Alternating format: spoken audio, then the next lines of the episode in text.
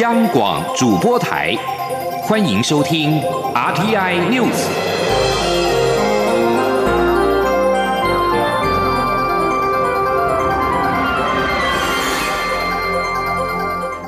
听众朋友您好，欢迎收听这节央广主播台提供给您的 RT News，我是张顺祥。立法院二十九号开始召开了为期三个星期的临时会，排定要处理的是考试院监察院国家通讯传播委员会 NCC 人事同意权案，跟国民参与刑事审判法草案等多项的议案。院会经过表决之后，也确认将考试监察两院的容人事同意权案交付全院委员会来审查，并将在七月十号上午行使考试院人事同意权的投票。七月十七号要进行的是监察院人事同意权投票。临时会在朝野肢体冲突之下拉开了序幕。第一次的院会大概在昨天下午三点解散，但民进党立委仍然是留在议场之内，并且坐上了主席台，避免国民党的立委再一次占据议场，悲歌议事。国民党立委则是在议场后方围圈席地而坐，朝野对峙气氛没有解决。刘玉秋的报道。国民党立法院党团为抗议蔡英文总统提名前总统府秘书长陈菊出任监察院长，二十八号下午破门占据立法院议场，并以铁链、椅子堆叠封锁议场各个出入口，展开抗争行动，要求总统撤回提名，并试图非葛临时会处理监委人事同意权案。而民进党团二十九号中午十一点十二分，则发动清场攻势，先以油压剪剪开铁链攻入议场后，再祭出撒面泼水等战术突破人墙，朝野爆发数波肢体冲突。民进党立委一一将占据主席台的国民党立委台离，历经一小时的推挤战，成功夺回主席台。立法院长游锡坤在十二点二十分进入议场，宣布召开立法院全院谈话会。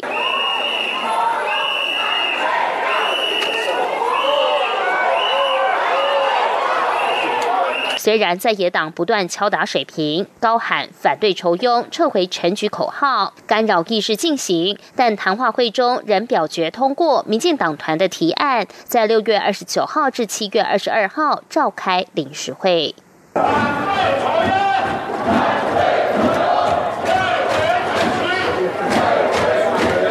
国民党团历经近二十小时的艰苦奋斗，最终仍不敌民进党团的人数优势，遭到排除。临时会也在二十九号下午顺利登场，排定处理考试院、监察院、国家通讯传播委员会 NCC 人事同意权案及农田水利法草案、国民参与刑事审判法草案、前瞻二期预算等案。国民党团对此强烈不满，抨击民进党立委暴力，在推挤过程中遭到民进党立。委勒住脖子的国民党立委洪孟凯还一度哽咽，质问兼任民进党主席的蔡英文总统是否认同民进党立委这样的暴力行为，并要求蔡总统为放任民进党立委暴力向人民道歉。国民党团也扬言将持续抗争，但战术有很多变化，会研讨下一阶段的策略。中广电台记者刘秋采访报道。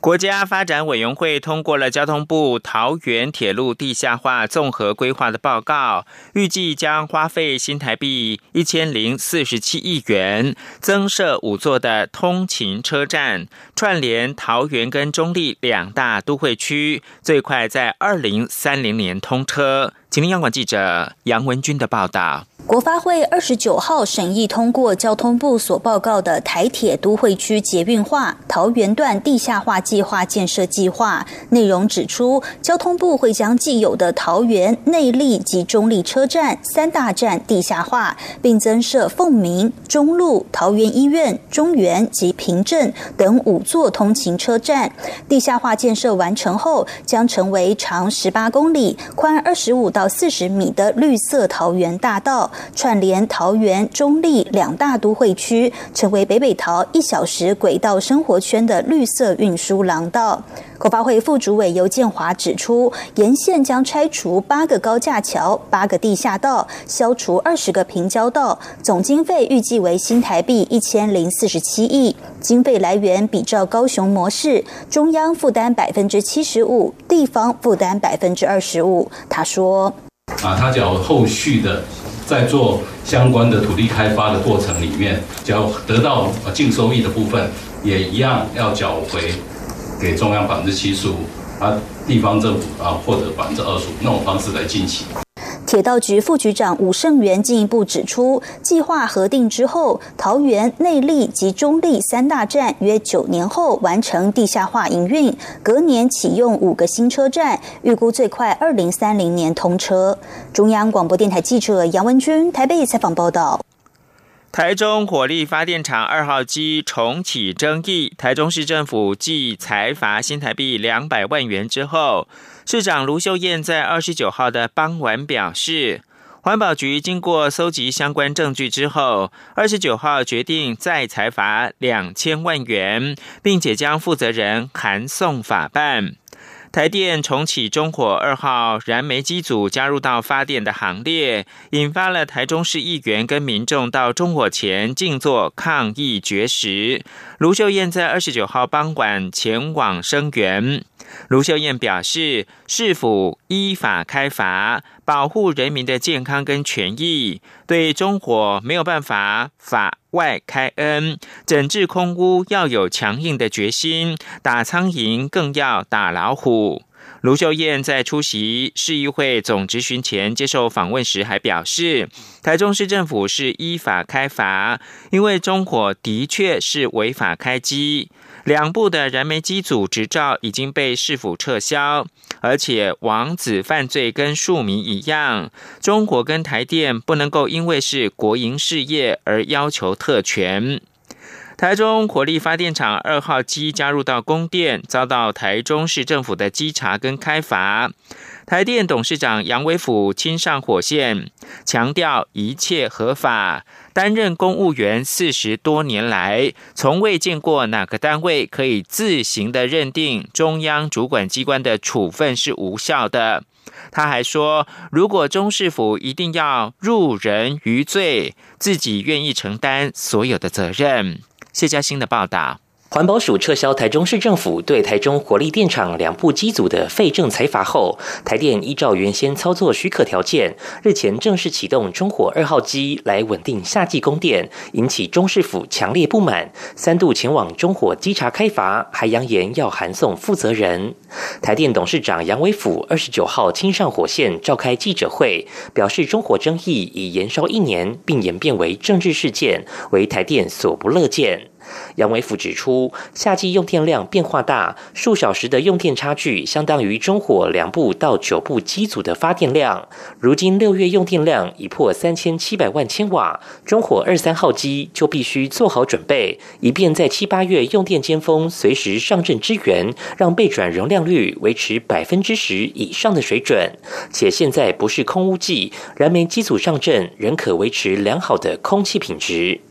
杨伟甫强调，两部机组一切合法。他担任公务员超过四十年，从未见过哪个单位可以自行认定中央主管机关的处分无效，还无视中央主管机关对台电想开罚就开罚，已超过一般公务员对法治的理解。身为台电董事长，不能接受中市府不断操作中火议题，把空污责任全推给中火的做法。他还提到，很遗憾此事被操作为政治事件。若一定要入人于罪，自己愿承担所有责任。他说：“如果台中市政府一定要有入人于罪，才能善罢甘休，我愿意承担所有的责任，因为稳定供电是我们台电的使命，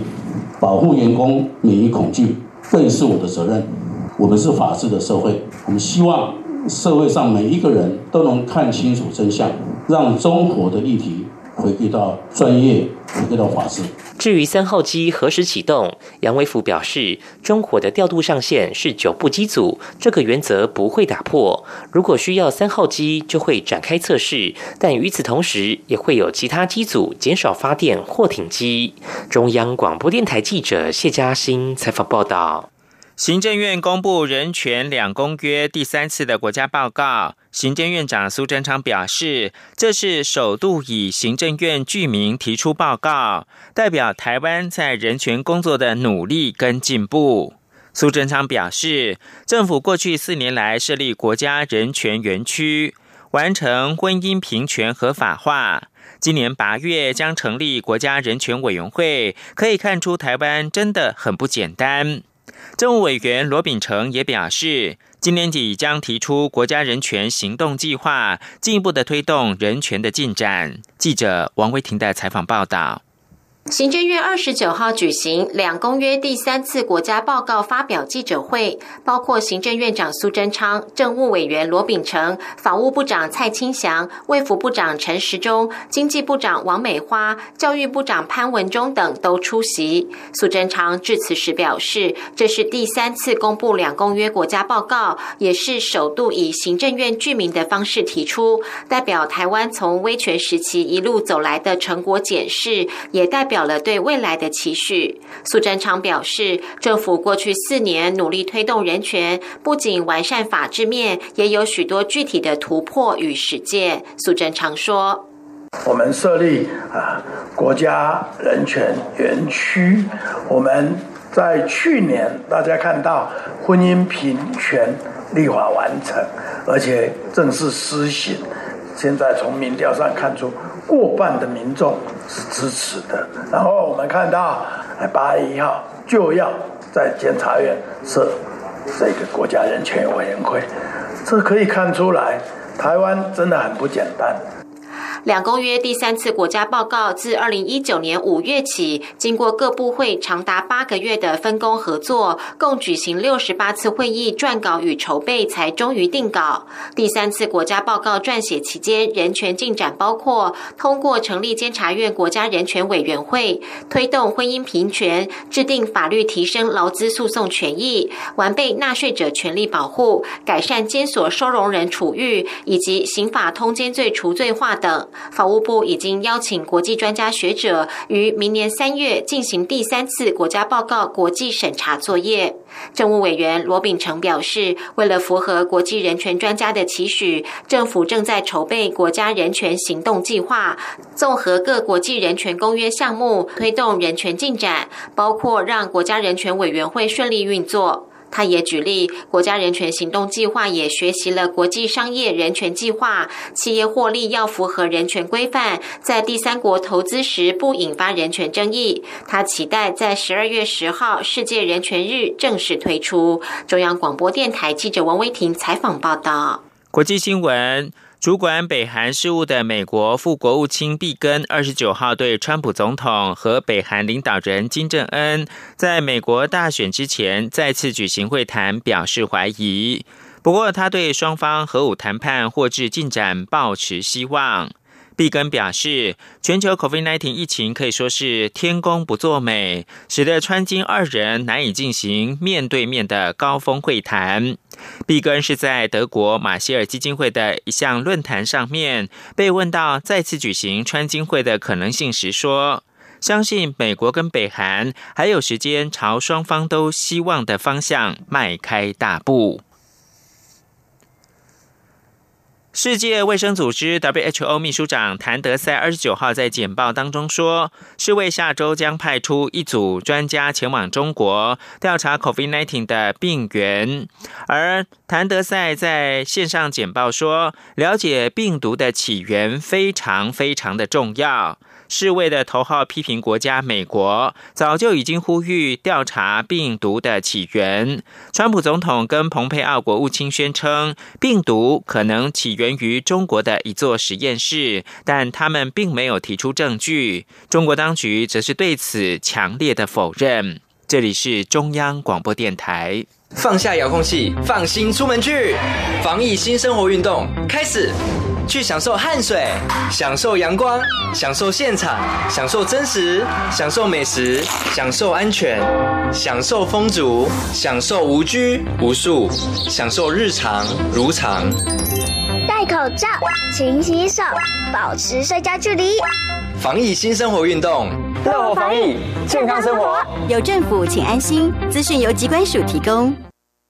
现在是台湾时间清晨的六点四十四分，又过了四十五秒。我是张顺祥，继续提供新闻。随着波音公司因为七三七 MAX。机型呢复飞有进展，而股价大涨，投资人情绪趋于乐观。美国股市二十九号收盘稳健的上扬，扳回了上周的一些下跌的幅度。道琼工业指数净扬了五百八十点，或百分之二点三二，收在两万五千五百九十五点。标准普尔指数涨升四十四点，或百分之一点四七，收在三千零五十三点。科技类股为中心的纳斯达克指数涨了一百一十六点，或百分之一点二零，收在九千八百七十四点。至于欧洲股市，二十九号摆脱了上周的颓势反弹。伦敦金融时报白种股价指数上扬六十六点，或百分之一点零八，以六千两百二十五点作收。法兰克福 DAX 三十指数涨升一百四十二点，或百分之一点一八，收在一万两千两百三十二点。巴黎 CAC 四十指数涨了三十五点，或百分之零点七三，收在四千九百四十五点。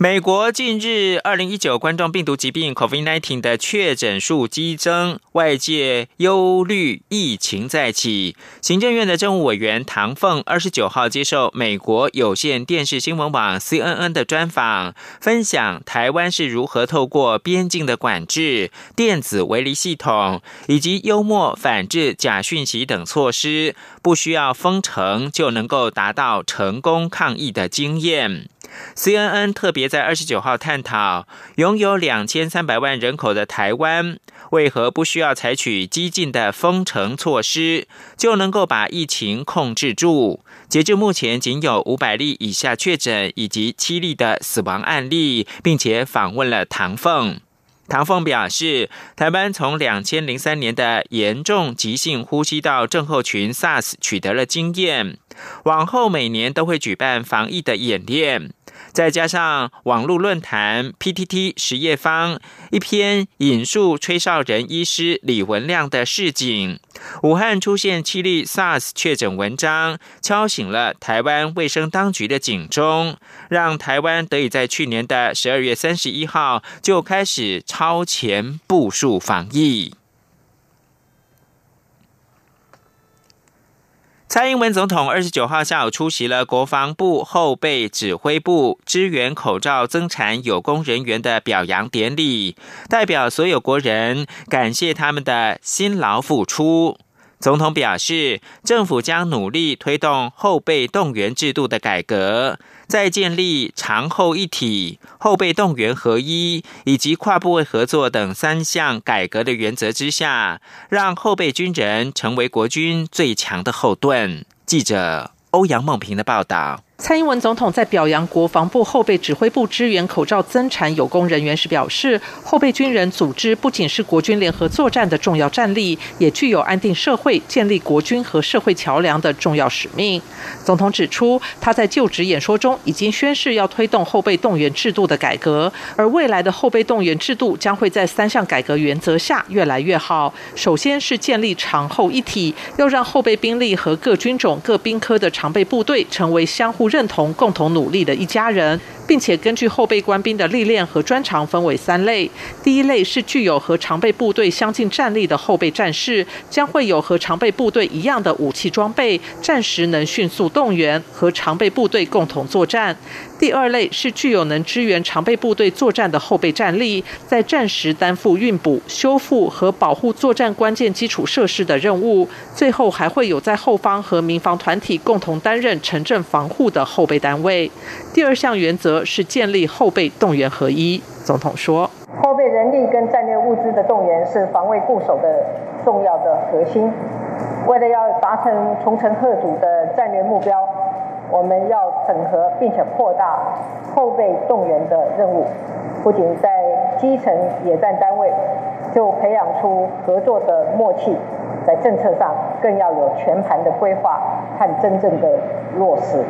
第三项原则则是跨部会合作。总统表示，后备动员是全民国防的核心，透过跨部会的合作，平时能有效应应天灾人祸，战时则能迅速达成巩固民心士气，让全民的抗敌能力成为防卫固守的基石。政府将透过跨部会动员机制，精进协调整合，有效落实平时和战时应变所需要的人力及物力。在这三项原则下，将能照亮整体国防战力，让后备军人成为国军最强的后盾。中央广播电台记者欧阳梦平在台北采访报道。经济新闻，国家发展委员会公布五月的景气对策信号综合判断分数是十八分，较上月下跌一分。灯号续成代表景气趋弱的黄蓝灯。国发会分析，尽管疫情的负面冲击逐渐缩小，但景气还是呈现疲弱下跌的状态，谷底仍待观察，后续仍需要持续关注国际的经贸情势。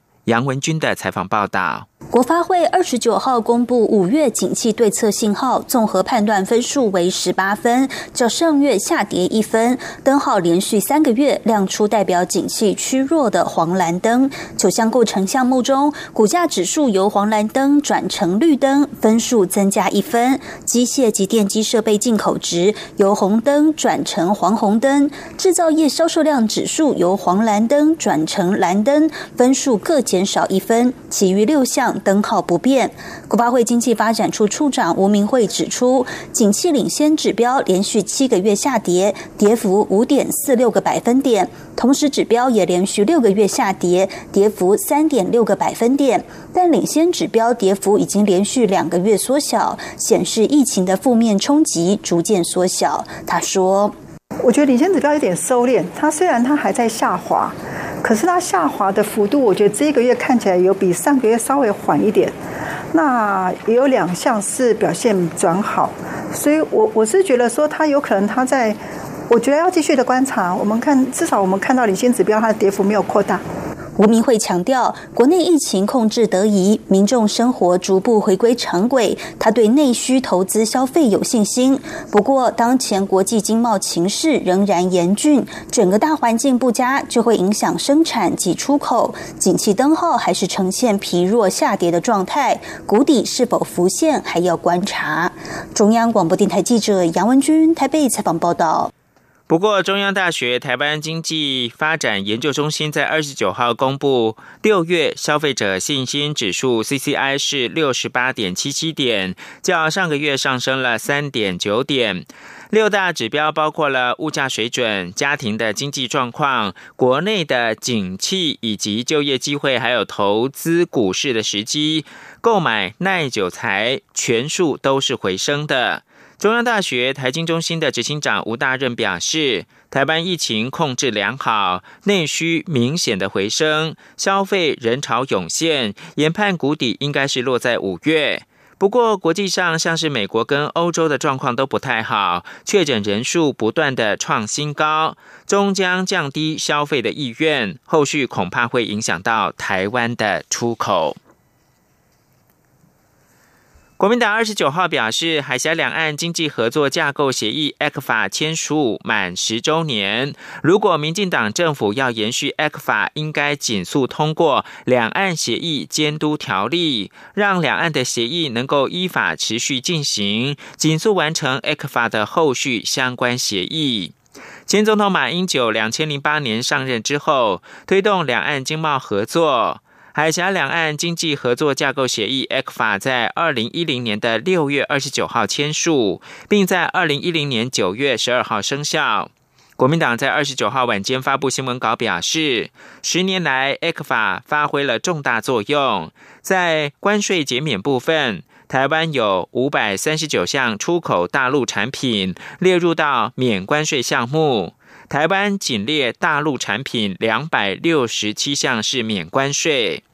ECFA 签署十周年，相关的存费引发讨论。两岸政策协议的研究员吴色志二十九号表示，中国面临到财政问题，尤其是后疫情时期，更需要资金挹注以及贸易外汇，因此北京会终止 ECFA 拿石头砸自己的脚吗？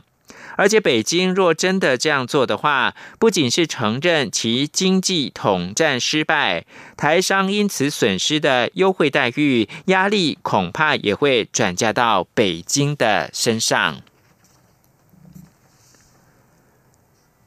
力甩 COVID-19 疫情的阴霾。星梦游轮探索梦号宣布，八月二号开始，在防疫有成的台湾本岛跟离岛之间，展开全球首艘的国际游轮复航的跳岛之旅。吴丽君的报道。